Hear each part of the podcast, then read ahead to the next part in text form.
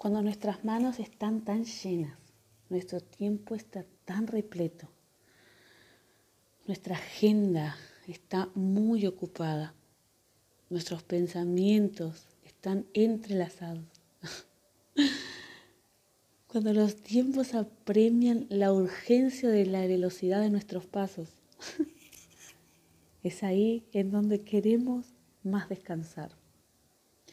Es abrumadora ver cómo nuestra vida se llena de compromisos y quehaceres múltiples. Nosotros no conseguimos abarcar con excelencia ninguno de ellos ni completarlos con excelencia. No conseguimos simplemente un día lleva otro, una hora lleva otra hora, un minuto lleva otro minuto, un segundo lleva otro segundo y simplemente dejamos lo que quedó atrás y seguimos a lo próximo, porque realmente lo que hicimos atrás hicimos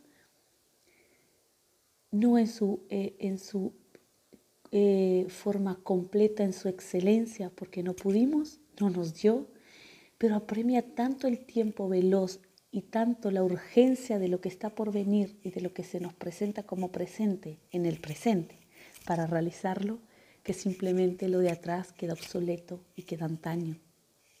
Es difícil, es difícil ver que lo que dejamos atrás no lo pudimos culminar con, con perfección, con excelencia. sentimos que no dimos lo mejor de nosotros para aquella situación o aquel quehacer o aquella relación. Nos duele. Pensamos un poco en eso, pero ya nos sacudimos los pensamientos porque tenemos que seguir para los que nos queda adelante. La velocidad del tiempo va en aumento. Dicen que los días se están acortando y las actividades están aumentando. ¿Sabías que la palabra de Dios habla sobre eso? Dios habla sobre esa situación, que, eh, que iba a llegar un tiempo en donde los días se iban a cortar por amor a los siervos, a los escogidos, a los hijos de Dios. Porque iban a ser días malos. Realmente son días malos. Ya te presentaste hablando de situaciones, ¿no? Y quehaceres, en esas situaciones en donde parece que sos la escoria de la humanidad. Sos la persona que hizo lo más imperfecto, que todo salió mal, que todo hiciste mal, no hubo, por más esfuerzo que le, pusieras, le, invertiste tu tiempo, tu esfuerzo, tu dedicación, tus dones, tus talentos, tus conocimientos. Eh, solo hubieron quejas porque te faltó, porque no hiciste, no previste, no razonaste, la famosa frase, no, sos proactivo en esto. Tienes que ir un paso adelante y estás uno detrás. te pegan los talones o le pegas los talones, pero no llegas a ese lugar. Porque hay una maldad que requiere de nosotros algo que nosotros no podemos dar y nadie lo puede dar. Dicen que mm, hay un dicho común, suena feísimo, pero que dicen que la vida es como palos de gallinero. La gallina que está arriba le hace popo, caca a la que está abajo. Y siempre hay alguien arriba que le hace caca a la que te hizo caca. ¿Por qué? Hay alguien que está arriba. y nosotros sabemos que es así, pero en el momento que, que estamos viviendo esa situación, wow, Dios nos da hasta gastritis nos pega fuerte. Y yo analizando, pensando en todo eso, miro dónde está nuestra prioridad, ¿por qué desgastarnos tanto, poner tanto fuerza, tanto empeño en algo?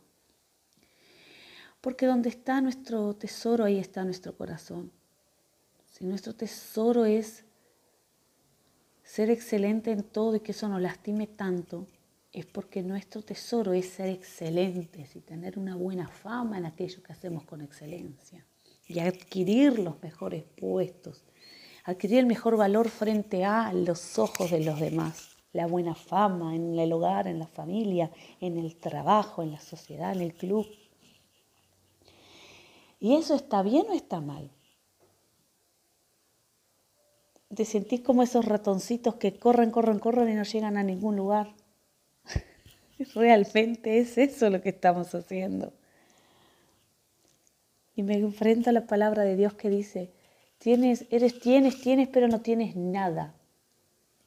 Compra de mí aceite, compra de mí mirra, compra de mí, dice el Señor. Y tenemos que parar un momento y saber que esta vida es pasajera y que lo importante es la eternidad. Si bien no tenemos que dejar de hacer todo lo que hacemos, pero nuestra vitalidad, nuestra fuerza, tiene que estar volcada a lo que realmente importa, que es la vida eterna, o sea, es Dios, es Cristo. Ese relacionamiento humano, pero siempre lo primero es Dios. Porque si no, tú te vas a desgastar en aquella relación, no va a llegar a ningún lado, porque nosotros no podemos suplir la necesidad del otro y el otro no puede suplir nuestra necesidad. Pero Dios puede suplir nuestra necesidad, aunque nosotros no suplamos la necesidad de Dios, porque Él es completo en sí mismo. Él, él es la verdad, la vida, Él es el camino. El Señor es todo. Él es el que nos hizo. Él nos entretejió en el vientre de nuestra madre. Dice que antes antes de la fundación del mundo Él nos predestinó y nos llamó. Entonces ya estamos elegidos y escogidos por Dios.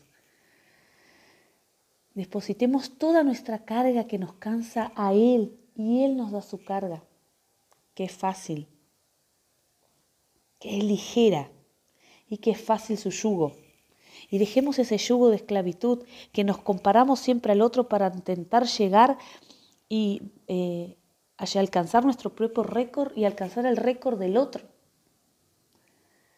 Tenemos que tener presente y, bien presente que nuestra vida se tiene que perder por amor a Cristo, a nada más, porque un día vamos a llegar a los últimos suspiros de nuestra vida en la tierra y nos vamos a encontrar que nos vamos a la eternidad con las manos vacías y necesitamos entender que tenemos que llegar a la eternidad con las manos llenas. No nos vamos a llevar a los hijos, ni el trabajo, ni las joyas, ni el dinero, ni las casas, ni los autos, ni la gente. Vamos a llevarnos nuestra alma y lo que conquistamos en Cristo Jesús, los frutos del Espíritu. Y a veces decimos, yo no siento la presencia de Dios y no sentimos porque estamos tan llenos de nosotros mismos que es imposible sentir al Dios Todopoderoso cuando lo único que pensamos, masticamos y comemos es de nosotros mismos y de nuestra naturaleza carnal. Necesitamos despojarnos de eso y entender que en Cristo somos lo que somos, poderosos. Somos santos porque Él es santo. Somos humildes porque Él es humilde. Somos mansos porque Él es manso. Dice, aprended de mí que soy manso y humilde de corazón. Reveamos dónde está nuestro corazón, porque ahí está nuestro tesoro, y repensemos dónde están volcadas nuestras fuerzas, para no estar gastando y malgastando nuestro tiempo, agitándonos y cansándonos demasiado en cosas que no necesitamos depositar nuestro cansancio. Hay un momento que tenemos que decir un basta, equilibrar, Señor, reordenar poner prioridad sobre prioridad. Dios, cabeza, Cristo, cabeza. Y nosotros tratar de ser como Cristo. Y el resto, buscar el reino de Dios y el resto vendrá por añadidura.